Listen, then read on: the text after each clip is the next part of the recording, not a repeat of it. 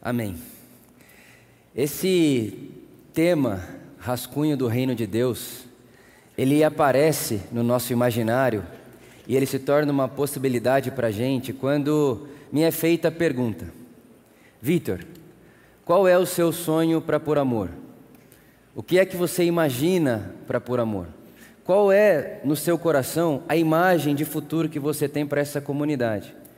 E dentro dessa pergunta e dessa provocação, surge essa possibilidade e essa, essa fala, que tem sido a nossa fala aqui já há 14 semanas, que o sonho da Por Amor, o desejo da Por Amor, o coração da Por Amor, a ambição da Por Amor é se tornar um rascunho do reino de Deus.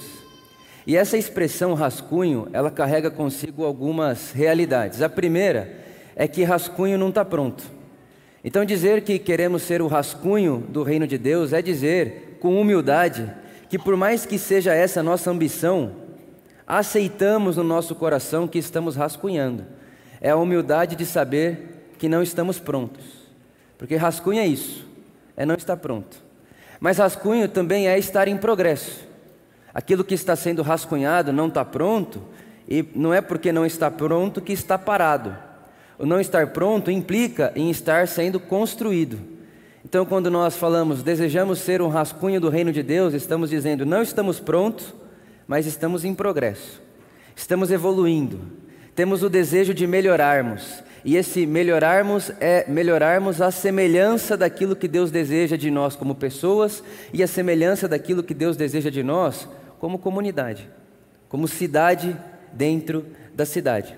E uma terceira implicação de rascunho é que o rascunho não está pronto, está em progresso e um dia ele será finalizado. E essa promessa de ser finalizado é uma promessa que está para além de mim e de você, porque é uma promessa que Deus fez a nós. É uma promessa de Deus a nós dizendo: Eu vou terminar a boa obra que eu comecei em vocês. Então, dizer que somos um rascunho do reino de Deus e que esse é, o nosso, é nossa ambição, nosso desejo e nosso sonho, é dizer que não estamos prontos, mas que estamos em progresso e que Deus é fiel para completar a obra que Ele começou em nós. É isso o que significa dizer somos rascunho do reino de Deus. E nessa última conversa, dentro desse tema, e é claro, tendo esse tema como nome de série, eu queria responder ou tentar conversar com você sobre a pergunta do porquê é que nós frequentamos um lugar como esse. Se o desejo de Deus é reino de Deus, e reino de Deus se faz para além do auditório, se faz para além dos ambientes religiosos, por que é que semanalmente nós nos reunimos? Por que é que domingo após domingo nós nos encontramos aqui? Por que é que nós fazemos ceia? Por que é que a gente canta? Por que é que a gente faz o que faz dentro desse ambiente religioso? E uma das possibilidades é pensarmos nessa imagem que o apóstolo Paulo traz para nós, que igreja é o corpo de Cristo. E que uma das formas do reino de Deus aparecer no mundo, uma das formas do mundo ser é, é, experimentar, do mundo perceber reino de Deus, é através da igreja, corpo de Cristo. E é muito interessante essa possibilidade que o monte mandar para a gente, esse teólogo que eu gosto muito particularmente, ele diz que todo corpo precisa inspirar e expirar. Nenhum corpo permanece vivo sem que inspire e expire. Eu inspiro para expirar. E esse mecanismo, esse sistema de inspirar e expirar, é o que faz a gente ficar vivo. E Monteman vai propor para nós que o corpo de Cristo também tem o inspirar e o expirar. E é quando o corpo de Cristo inspira que a gente se reúne. É como se essa nossa reunião, esse nosso encontro, fosse o corpo de Cristo inspirando para dentro. A gente se encontra dentro, a gente se reúne dentro, a gente se encontra num espaço geográfico, a gente se encontra como comunidade, como coletivo. Mas não é um inspirar que tem como fim em si mesmo a reunião, mas é um inspirar para expirar. Então é um encontro que faz com que o corpo fique vivo. E vivo aonde? No expirar. É um reunir para enviar. É o entrar num espaço como esse, num ambiente como esse, numa experiência como essa, para ser abastecido de possibilidades de evangelho e ir para a vida e expirar. Então, o corpo inspira, a igreja reúne. O corpo expira, a igreja é enviada, a diáspora. Vai para a vida, vai para o reino de Deus. Uma outra imagem que eu gosto muito é a ideia do jogo de futebol. É como se a vida fosse um jogo de futebol e todos nós fôssemos jogadores dentro desse jogo. E a gente está no reino de Deus, a gente está indo pelo reino de Deus. E no jogo de futebol tem a hora do intervalo, aonde os jogadores vão se encontrar num ambiente, eles vão se reunir para escutarem as palavras do técnico. E depende do dia, depende do jogo, é um tipo de instrução. Vai ter dia que o técnico vai instruir os jogadores a serem mais coletivos, porque eles estão muito individualistas, não estão tocando a bola. Vai ter dia que o que o técnico vai precisar fazer é só reanimá-los, porque já está funcionando, já está rolando, está indo. Então o técnico encoraja. E dentro dessa experiência da reunião e do culto, esse momento que nós estamos tendo aqui é como um intervalo do jogo, porque o jogo acontece lá fora. O jogo é a vida, o reino de Deus é lá fora. É para além da religião, é para além da reunião. E aí, quando a gente está aqui num lugar como esse, a gente quer ouvir a voz de Jesus, que é o nosso guia. A voz de Jesus, que é quem nos induz, quem nos persuade, quem, quem nos conduz, quem aponta para nós possibilidade, imagem, caminho. Então, dentro dessa perspectiva, a nossa reunião é um inspirar para expirar, e dentro dessa imagem do jogo de futebol, essa nossa reunião aqui, o nosso encontro, é um intervalo do jogo, que a gente vai ser animado, reanimado, corrigido, vamos ter que recalcular a rota, vamos ter que reposicionar as, as nossas realidades, as nossas pessoalidades. E a partir do que a gente faz tudo isso? A partir do nosso técnico, Jesus, nosso pastor. O pastor que fala no nosso coração. O pastor que fala na nossa alma e que nos conduz à vida. E essa experiência de igreja, estar reunidos como igreja, essa, esse ato do corpo de Cristo de inspirar, ou esse ato do intervalo de um jogo de futebol, de um jogo qualquer, né? Sempre tem intervalo. Essa experiência igreja implica na minha vida e na sua vida em pelo menos duas dimensões. A primeira dimensão é a dimensão pessoal.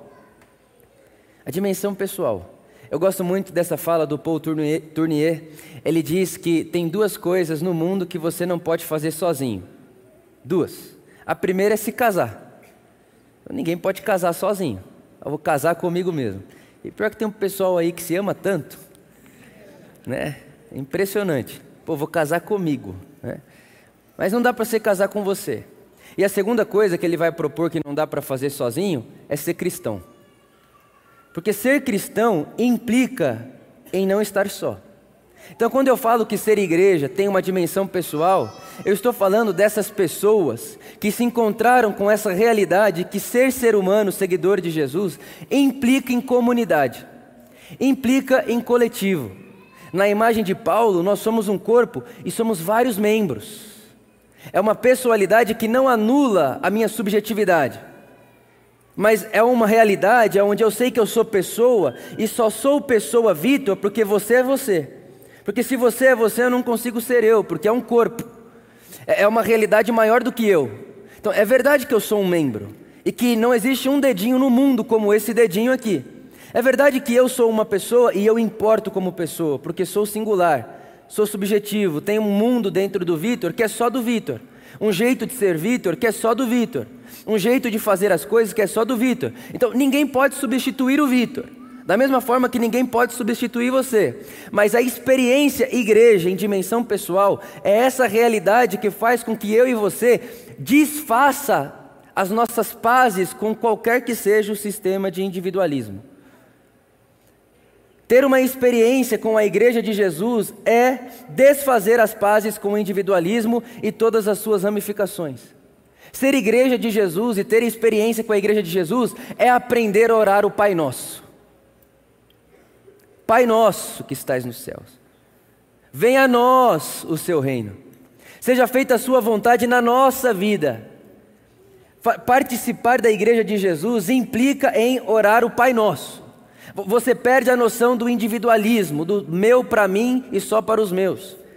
E a gente está numa época, inclusive, em que o individualismo ele ultrapassa o conceito do indivíduo, porque dá para ser individualista não só comigo, mas com os meus. Então é o individualismo familiar ou o individualismo clubista, classista, dos meus para os meus. Então, participar da igreja de Jesus é desfazer as pazes com qualquer que seja a lógica do individualismo, do individualista, do meu para mim, só para mim, porque o que importa sou eu, a vida tem que girar em torno de mim. Quando Jesus vai falar um, uma das suas palavras mais conhecidas, inclusive o Sermão da Montanha, Jesus diz: Vocês são a luz do mundo. Vocês, no plural. Ninguém é luz do mundo sozinho. Ninguém é igreja de Cristo sozinho. Ah, não, eu estou aqui no meu trabalho e eu sou a igreja. Não, não existe essa fa... É, não, não dá para essa expressão não, não cabe no Evangelho. Eu sou a igreja não cabe. Eu sou a luz do mundo não cabe. E tem gente que vem com essa, não, eu sou a luz desse lugar. E é, é nessa ideia individualista que nasce essa, essa prepotência em ser o herói, o salvador da pátria, porque eu sou o Cristo, eu sou a igreja, eu sou a luz, eu sou a revolução, eu sou, eu sou, eu sou, eu sou. Experimentar da igreja de Jesus é desfazer as pazes com qualquer que seja o sistema de individualismo. E é claro, é rascunho. Não estou dizendo que ser igreja de Jesus é nunca mais ter ações egoístas, individualistas. Não é verdade que isso acontece. Mas é verdade que é na comunhão da igreja, é na vida da igreja, que quando eu estou andando por um caminho de individualismo, de egoísmo, alguém da igreja, da comunhão da igreja, que está iluminado pela consciência da igreja, olha para mim e fala: Vitor, esse caminho aí é de morte, é egoísmo, é falta de amor. Esse lugar que você está indo aí é perigoso, é muito individualista. Isso daí é muito individualista, isso daí é muito, é muito egoísta, está fora do Evangelho. E aí é na igreja, na comunhão da igreja, que eu posso olhar para esse meu irmão, para essa minha irmã e dizer: graças a Deus pelo perdão e graças a Deus pela comunhão da igreja que me traz de volta ao caminho do rascunho do reino de Deus. Então, em dimensão pessoal, e é claro que nós poderíamos falar de diversas nomenclaturas e nomes, de experiências que uma pessoa que se encontra com a igreja tem dentro de si, mas em última instância, essa é a que faz todas as outras possíveis. Porque toda experiência que a gente chame religiosa, cristã, que carrega qualquer que seja o viés individualista, está fora do Evangelho de Jesus. O Evangelho de Jesus é prioritariamente, primordialmente, um caminho comunitário. Não dá para andar com Jesus sozinho na consciência da lógica do individualismo, do indivíduo, do conceito do eu para mim e minhas coisas. Nós somos o corpo de Cristo e o corpo tem vários membros, mas somos corpo. Vocês são a luz do mundo. Vocês, não você. Nós somos a igreja, não eu sou a igreja. E essa dimensão pessoal, quando você tem essa experiência de sair de, de desfazer as pazes, desfazer a amizade com o individualismo, aí você tem essa experiência, eu tenho essa experiência, o irmão tem essa experiência, a irmã tem essa experiência, e a gente se reúne, a nossa reunião acarreta numa segunda dimensão do que é participar da igreja, que é quando a igreja se torna em si mesma uma cidade com uma outra política, com um outro jeito de ser. E aí o Montman vai propor para nós que o culto da igreja, a reunião da igreja, quando a igreja inspira a igreja como um culto, é um ato político. É um ato político por diversas formas, de diversas maneiras. A primeira, ela é um ato político porque ela carrega um viés profético. E o que é ser uma comunidade profética? A nossa reunião ser profética. É dizer que nós, quando estamos reunidos, estamos denunciando tudo que há no mundo que não haveria de haver, que não deveria existir. Então, quando a gente se reúne, a gente conta para o mundo o que existe no mundo que não deveria existir, faz uma denúncia, por exemplo, esse projeto, o Amor Alimenta. A gente precisa fazer isso, a gente precisa desse projeto porque tem gente com fome no mundo. Então a reunião da igreja precisa ser uma denúncia para esse mundo de que fome não deveria existir. Denuncia o que é. A igreja, por exemplo, está todo mundo sentado na mesma cadeira, exceto eu que estou falando com você. mas na perspectiva da, do todo, estamos sentados na mesma cadeira. Não tem um ambiente aqui que está mais é, é, geladinho que o outro, com ar-condicionado separado para um, sem ar-condicionado para o outro, ou uma cadeira mais confortável para um, menos confortável para outra. Todo mundo está sentado na mesma cadeira, no mesmo ambiente, respirando o mesmo ar, independente se tem um milhão na conta ou se está devendo um milhão. Porque a reunião da igreja é um lugar que denuncia esse mundo que tem um sentado numa cadeira confortável, com dignidade, e outro sentado na beira de esgoto a céu aberto. Então, a reunião da igreja é profética, ela denuncia o que há nesse mundo que não deveria existir. E graças a Deus que ela não é só profética, que fica só denunciando, falando que está errado, falando que está errado. Ela também é apocalíptica, escatológica. Em que sentido? Que é verdade, que há fome no mundo e não deveria haver. Mas para a igreja não ficar chata, ah, é, esse pessoal aí só é o pessoal que fala o que está errado, ah, injustiça, violência tal. O que, que vocês estão fazendo? A gente faz um projeto desse. E aí a gente anuncia com um projeto desse o que está escrito lá no Isaías: que o dia que o reino de Deus estiver estabelecido, ninguém vai precisar comprar. Então a gente está construindo na Por Amor um mercado solidário onde ninguém precisa de dinheiro para ter comida. O, o que, que é isso? é uma reunião escatológica. É um jeito de construir mundo que faz escatologia, que anuncia como as coisas terminarão. É como se a gente denunciasse como as coisas são e ao mesmo tempo abrisse uma porta de esperança dizendo: "Mas não vai acabar assim. A história não acaba assim porque Jesus, o rei do mundo, ressuscitou e ele está sentado no seu trono e ele está levando a história para cá. Para cá onde? Para cá. Para esse lugar. E é claro que estamos falando de rascunho. Estamos rascunhando, não está pronto, mas o dia que o reino de Deus estiver estabelecido em absoluto, ninguém compra, ninguém vende e todo mundo tem abundância, porque Deus é o Deus da graça que dá a todos gratuitamente. E a terra é de Deus, e porque a terra é de Deus, deveria ser dada a todos gratuitamente. Então, a reunião da igreja ela é profética, na dimensão da reunião, da comunhão da comunidade, porque ela denuncia o que não deveria existir, as segregações, a fome, a violência. E ela também é apocalíptica, porque ela tem portas de esperança para isso. Ela não fica só falando que está errado sem construir. Ela vai construir. E aí, quando ela começa a construir, ela vai se tornando uma cidade dentro da cidade, que é a expressão que a gente tem utilizado também nessa série, nesses últimos meses, inclusive. Como é que a Por Amor pode se tornar uma cidade dentro da cidade. É Jesus dizendo: Olha, discípulos, meus seguidores, o mundo se organiza na ordem do poder e da hierarquia. Quem tem mais, manda mais. Quem pode mais, faz mais. Entre vocês não será assim. O mundo se organiza de um jeito em que bairro próspero não alaga. O que alaga, a chuva não destrói bairro de rico, destrói bairro de, bairro de pobre. Porque o mundo se organiza assim: quem tem mais, tem mais segurança, pode mais, se aguarda mais, é claro. Mas entre vocês não pode ser assim. Na comunhão da igreja não pode ser assim.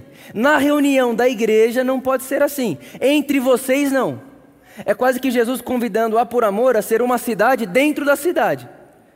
E nas palavras de Luther King, ele disse que a igreja precisa ser a consciência crítica de todas as políticas e tudo que acontece fora dela. O Brian Zend vai dizer para nós que a igreja é o que conta para o universo que as coisas não acabarão em morte. Por que, que as coisas não acabarão em morte? Porque tem a igreja que está se reunindo numa outra perspectiva, numa outra lógica, que não repete a lógica de morte, de destruição, de violência, de segregação. Tem a igreja, tem o corpo de Cristo, construindo uma cidade dentro da cidade, fazendo uma política dentro da política sendo consciência crítica, sendo para esse mundo um sinal de que as coisas não acabarão no ódio, na violência e na injustiça, mas que as coisas estão indo e irão, porque Jesus é o Rei do mundo e está levando as coisas para lá, para um lugar de paz, de justiça e de alegria. Isso é ser igreja. Então, dentro da experiência igreja, corpo de Cristo, nós temos as dimensões pessoais que desfaz a nossa paz com o individualismo e todas as suas ramificações. E aí, quando nós nos reunimos, nós carregamos esse ato político, social, divino, aonde Deus pode dizer ali a minha vontade está sendo feita, é rascunho, mas está sendo feita. Não está pronto, mas está sendo feita. Está em progresso, mas está sendo feita. E um dia será finalizada, porque Deus é fiel e vai finalizar essa obra em nós, porque poderia dar para a gente um bilhão de anos, a gente não terminaria essa obra. A gente precisa de que Ele faça isso. Então, ser rascunho do reino de Deus é estar engajado no que a gente pode fazer e, ao mesmo tempo, sabermos que há entre nós muitas das coisas que a gente não tem potencial de fazer, que a gente espera que Deus faça porque Ele disse que faria. Isso é ser rascunho do reino de Deus. E é para isso que a gente se reúne aqui para inspirar, para ouvir as palavras do Evangelho, que faz memória para mim e para você do que é que a gente tem que fazer quando a gente sai daqui, do que é que a gente tem que fazer quando a gente é enviado, porque é assim que o culto começa, com um bom dia, sim ou não? Que a graça e a paz seja com você, seja bem-vindo à nossa reunião. E ele termina dizendo que o amor de Deus, o Pai, que a graça de Jesus e a comunhão do Espírito Santo vá com vocês. Porque o culto é reunir para ir. É comunhão para a diáspora. A diáspora é o envio da igreja. E aí cada um vai para o seu trabalho, cada um vai para a sua faculdade, cada um vai para os seus afazeres. E aí lá onde você está, a gente não está reunido geograficamente. Mas aí Jesus disse que nesse lugar nós somos um fermento, que o reino dos céus é como um fermento, o reino de Deus é como um fermento que vai colocando sabor na massa. E aí, domingo que vem, a gente se encontra de novo e a gente ouve as palavras de Jesus mais uma vez, e a gente ouve o Evangelho de Jesus mais uma vez, a gente inspira para ir de novo. E ir fazer o quê? Rascunhar o reino de Deus. E se perguntar, dentro das nossas possibilidades, o que é que eu posso fazer aqui que só eu posso fazer aqui, que rascunha reino de Deus. E o que é rascunhar reino de Deus? É o fim da lógica do individualismo, do individual, do meu só para mim, e a abertura para essa possibilidade de um mundo cheio de paz, de justiça e de alegria. E eu fiquei pensando em que texto ler para vocês, ler com vocês, melhor dizendo, que encerrasse bem tudo aquilo que a gente está querendo falar e tudo aquilo que a gente está querendo propor com essa conversa rascunho do reino de Deus. E o meu coração foi capturado por Isaías capítulo 58.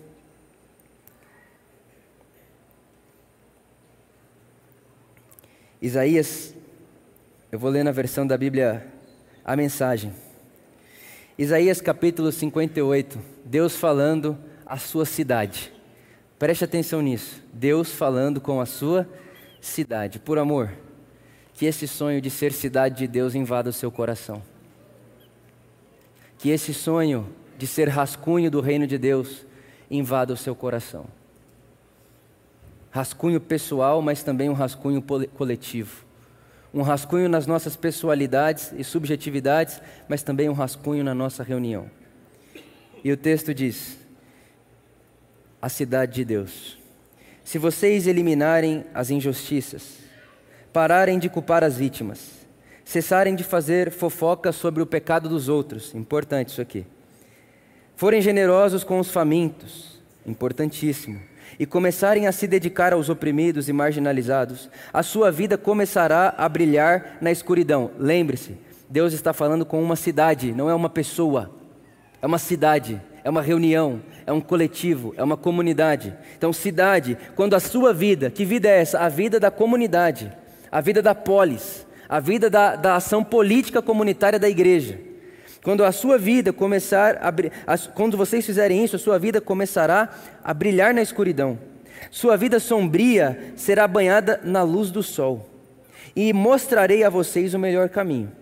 Darei a vocês vida plena até em lugares vazios músculos firmes, ossos fortes. Vocês serão como um jardim bem regado, uma fonte viva que nunca seca.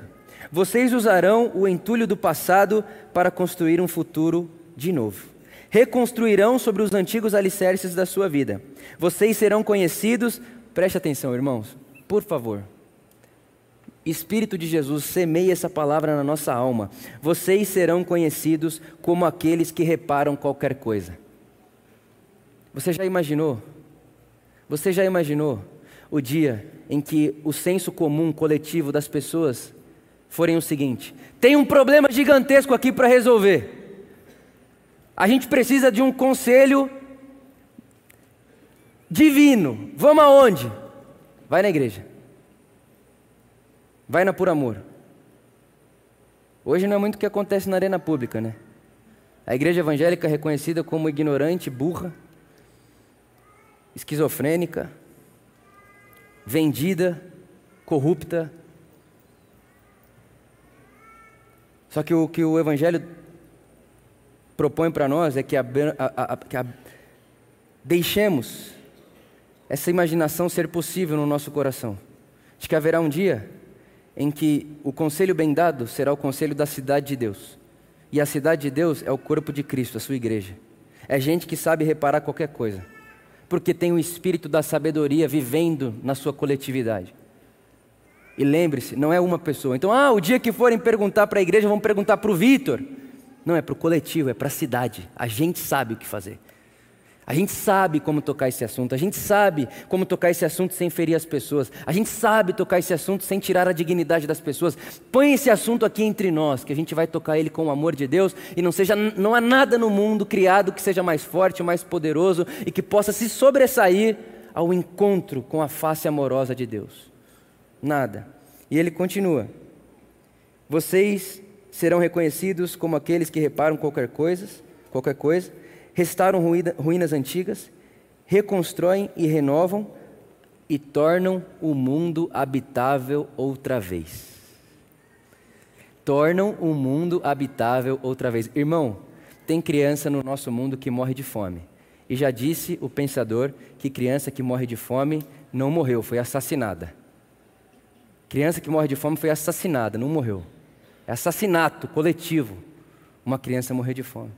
E o Evangelho está dizendo para nós: se vocês se reunirem em volta da lógica de Jesus, do reino de Deus, de paz, de justiça, de alegria, que dá um pulo para fora do salto desse universo do individualismo e se encontram dentro dessa coletividade, se deixando levar pelo Espírito de Deus, pelo Espírito do Evangelho, pelo Espírito do amor do Evangelho, vocês se tornarão uma cidade. E essa cidade vai ser como luz colocada em altos lugares e as pessoas, e altos lugares não é no poder, não, é em altos lugares para que as pessoas vejam e vendo, isso é Isaías capítulo 2. Olhem umas para as outras e digam: vamos até lá, porque lá, nessa cidade, tem gente com sabedoria divina para aconselhar a gente a como viver bem, como viver nesse mundo, como passear por esse mundo. A minha oração é que esse sonho, que esse desejo, que essa vida, que essa semente, seja plantada em nós. De modo que a por amor seja assim, um rascunho do reino de Deus, uma cidade dentro da cidade. Que a por amor reunida seja assim um ato político contra todas as injustiças e resistência a tudo que é mal nesse mundo. Mas não só uma resistência, mas também uma porta de esperança que se abre diante das pessoas, como quem diz: a vida fluindo entre nós, a justiça flui entre nós. Entre nós o mundo é habitável, criança não vai morrer de fome entre nós. A, a, gente vai fazer com que o mundo se torne habitável outra vez. Quando? Eu sozinho? Jamais. Porque não dá para fazer experiência de corpo de Cristo sozinho. Eu preciso de você, você precisa de mim. E aí é nesse, é nessa, é nesse coração, nesse, nesse espaço, que a gente pode dizer e cantar que somos corpo, bem ajustados, totalmente ligados, unidos, vivendo em amor. Uma família, sem falsidade. Ninguém precisa de máscara. Pode viver a, ver, a verdade de cada um, de cada um como é.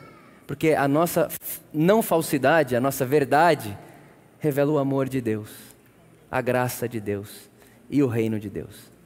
Oro para que essa semente, esse sonho, essa semente pequena, muito pequena, mas que ser pequena não atira do seu potencial, porque o grão de mostarda pequeno.